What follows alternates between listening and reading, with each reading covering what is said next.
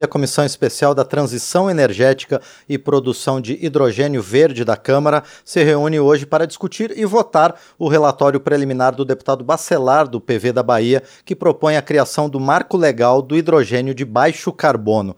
O texto trata de governança, certificação, taxonomia e incentivos para o setor, além de prever a instituição do Programa de Desenvolvimento do Hidrogênio de Baixo Carbono, com o objetivo de incluir o produto na matriz energética brasileira brasileira. A comissão especial foi criada a pedido do próprio deputado Bacelar, que já está conosco aqui nos estúdios da Câmara dos Deputados para explicar para a gente alguns pontos do seu relatório. Deputado, bom dia, obrigado por estar aqui no painel eletrônico. Bom dia, Marcos. Uma satisfação muito grande estar aqui e nós vamos tratar hoje do desafio mais importante do século. Nenhum assunto é mais importante para o planeta Terra, nenhum assunto é mais importante para a continuidade da sobrevivência humana no planeta do que a questão do aquecimento global. A Terra sofre um processo de superaquecimento. Ouvinte, para que você tenha uma ideia, na, no ano de, mil, de 2020, a temperatura média aumentou 1,02 graus centígrados a mais do que todo o período de 1950, de 1950 a 1980. E o que é que o aquecimento global traz? Qual é o problema para nós aqui no Brasil e no mundo do aquecimento global? Primeiro, o aquecimento global faz o derretimento das geleiras e isso contribui para o aumento do nível do mar, com todas as implicações que isso traz. Mas, Marcos, tem outros efeitos climáticos muito mais perversos. A desertificação. Sim. Grandes áreas do planeta Terra estão se transformando em desertos. As tempestades, as chuvas, as grandes crises climáticas, não é?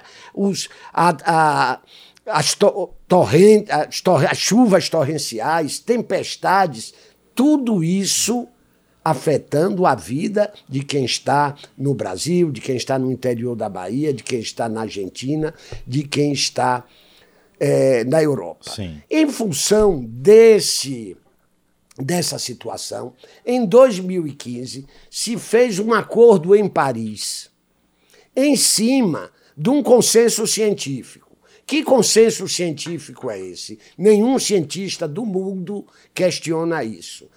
O aquecimento global é fruto do efeito dos gases estufas. Então, o que é que nós precisamos fazer? Nós precisamos reduzir a emissão desses gases. Nós precisamos fazer uma transição energética e o que é transição energética, que é outro assunto e objeto da comissão.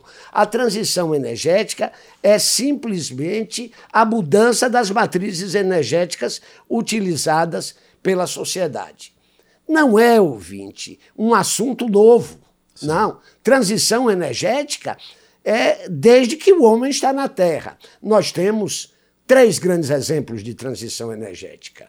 Não é? No século XVIII, a mudança da madeira para o carvão, que vai provocar o que nós sofremos hoje. Sim. No século XX, a transição do carvão para os, para os combustíveis fósseis.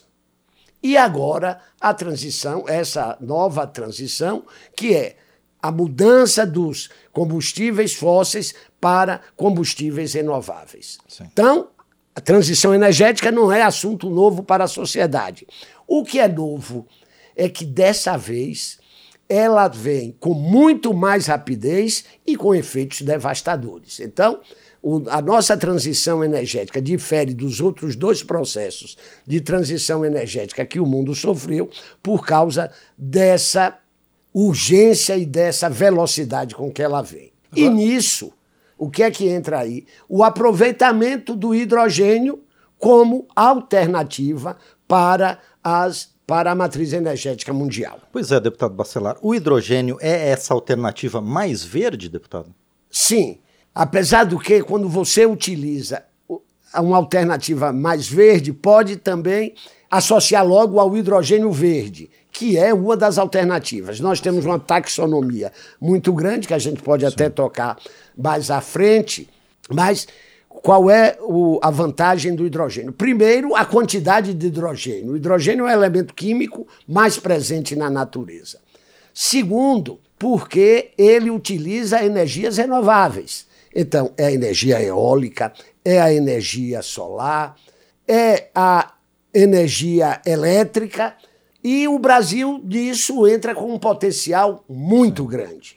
Antes disso, pra, no que é que o hidrogênio vai ser aplicado? Sim. O hidrogênio vai ser aplicado na indústria do aço, na indústria do cimento, na, no transporte marítimo, no transporte aéreo, na produção mesmo de energia e é, também na produção de materiais como, por exemplo, a amônia, e aí entra a importância do, para o Brasil nisso, já que o agronegócio é um, um, o vetor maior da economia brasileira e nós precisamos de fertilizantes. Veja bem que agora, com a guerra na Ucrânia, com os problemas com a Rússia, o peso que o preço do fertilizante teve para a, o nosso setor mais dinâmico e moderno da economia. Então, o Brasil se pode se transformar na grande potência mundial dessa, dessa nova matriz energética. Primeiro, pela nossa extensão. Segundo, pela nossa posição geográfica, uma posição geográfica privilegiada. Terceiro, porque aqui, por graça da natureza, nós combinamos fatores fundamentais que em outras regiões do planeta, que em outros países do mundo não tem. Nós temos, durante o dia, o sol, que produz a energia solar, à noite, nós temos o vento, que produz energia eólica. Qual é a vantagem disso? Você tem regularidade. Porque tem países que investem muito em energia eólica, só tem à noite a produção. Sim. Outros investem muito em energia solar, só tem durante o dia. Nós não. Nós temos esses dois fatores. E outra característica muito importante que aí só o Brasil tem, e especialmente o Nordeste Sim. brasileiro, e com destaque da a Bahia. A velocidade de, média de nossos ventos é a maior do mundo. E são, é uma velocidade regular. Então, nós não temos vendavais, mas também não temos momentos não é, sem, sem de calmaria, Sim. sem vento. É outra coisa, uma característica que os técnicos apontam da, para a Bahia, por exemplo, os ventos correm na mesma direção, o que facilita, o que dá regularidade. Agora, deputado Bacelar, o Brasil já está aproveitando esse potencial ou a gente tem que avançar muito mais? Não, nós temos que avançar muito mais, mas já temos grandes investimentos no Brasil já nessa área, bilhões e bilhões no, na Bahia, no Ceará, em Pernambuco e em diversos outros estados brasileiros, em São Paulo. A, o Brasil já vê nessa questão de transição energética, o Brasil tem sido o modelo. Primeiro, lembra, lembram-se do Proálcool? Sim, com então, certeza. É a primeira grande investida em transição energética. Você deixando um combustível fóssil e indo para um combustível renovável com base na cana-de-açúcar. Então, nós avançamos. Segundo, o Brasil possui a matriz energética mais limpa do mundo. Por quê? Porque a nossa matriz energética está baseada nas hidrelétricas. Então, a matriz energética brasileira é 45% limpa, o que isso também vai ter reflexo na produção do hidrogênio. Sim. Porque quanto mais as fontes de energia sejam limpas, nós vamos produzir um hidrogênio mais verde, um hidrogênio mais sustentável. O Brasil está investindo nisso, o, o governo federal tem desenvolvido programas, inclusive programas de incentivo, os governos estaduais também, mas precisamos, e é isso que a Câmara dos Deputados, sobre a presidência do deputado Arthur Lira, teve essa visão aceitou logo a nossa proposta para a criação de uma comissão especial de transição energética e hidrogênio verde, que depois é, mudamos essa taxonomia Sim. para hidrogênio sustentável, porque aí engloba todos os outros tipos de hidrogênios, há um arco-íris de hidrogênio, de, né? de é. cores de, é.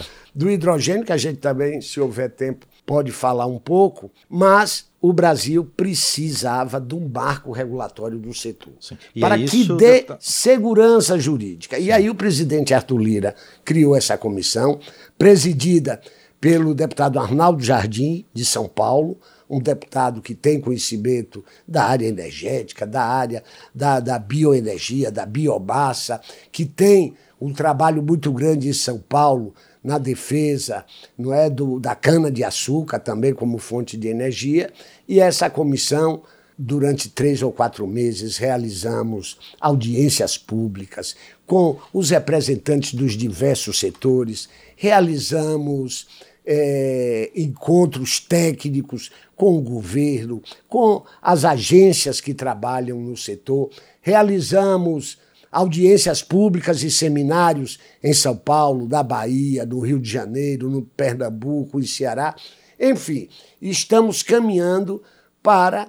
Eu, o nosso esforço é muito grande, tanto do deputado Arnaldo Jardim quanto o meu, e quanto os excelentes técnicos que a consultoria da casa tem. Estamos trabalhando arduamente para apresentarmos esse relatório Sim. na tarde de hoje. Já apresentamos a versão preliminar há 15 dias atrás. Essa versão preliminar já recebeu cerca de 130 contribuições.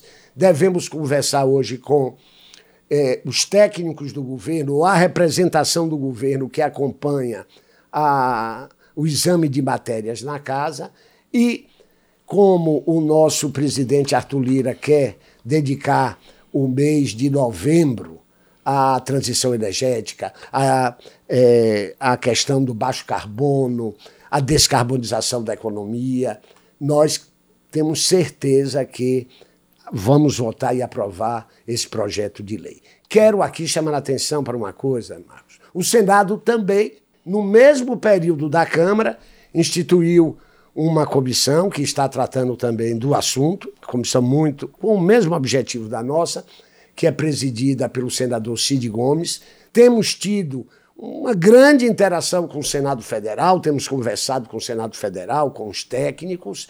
As propostas, a base das propostas são muito semelhantes. Com o desenvolvimento do trabalho, nós temos é, nuances e características, cada uma próprias, mas tenho certeza que vamos entregar ao Brasil um projeto, uma lei, um projeto de lei que vai dar segurança jurídica para que investidores do mundo e investidores brasileiros venham para aqui, porque o Brasil pode, com o hidrogênio sustentável, pode se transformar na grande potência energética do mundo gerando empregos. Eu estou falando aqui é de geração de empregos, geração de investimentos, nova tecnologia, o que o nosso vice-presidente da República chama de neo-industrialização, nova industrialização. Sim. O Brasil pode ser um líder mundial e ter o cuidado de não transformar o hidrogênio em apenas mais uma commodity mas que o hidrogênio seja o indutor dessa nova industrialização que o Brasil precisa. Perfeito. Nós conversamos então com o deputado Bacelar, do PV da Bahia, ele que relata na Comissão Especial de Transição Energética um projeto que cria um marco legal para o setor.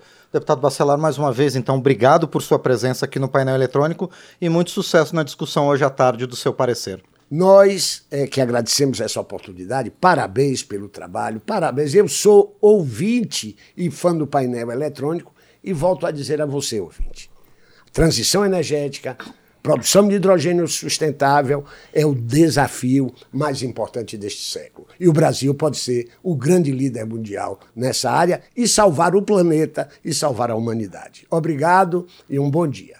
Mais uma vez, eu é que agradeço ao deputado Bacelar, do PV da Bahia, conosco no painel eletrônico.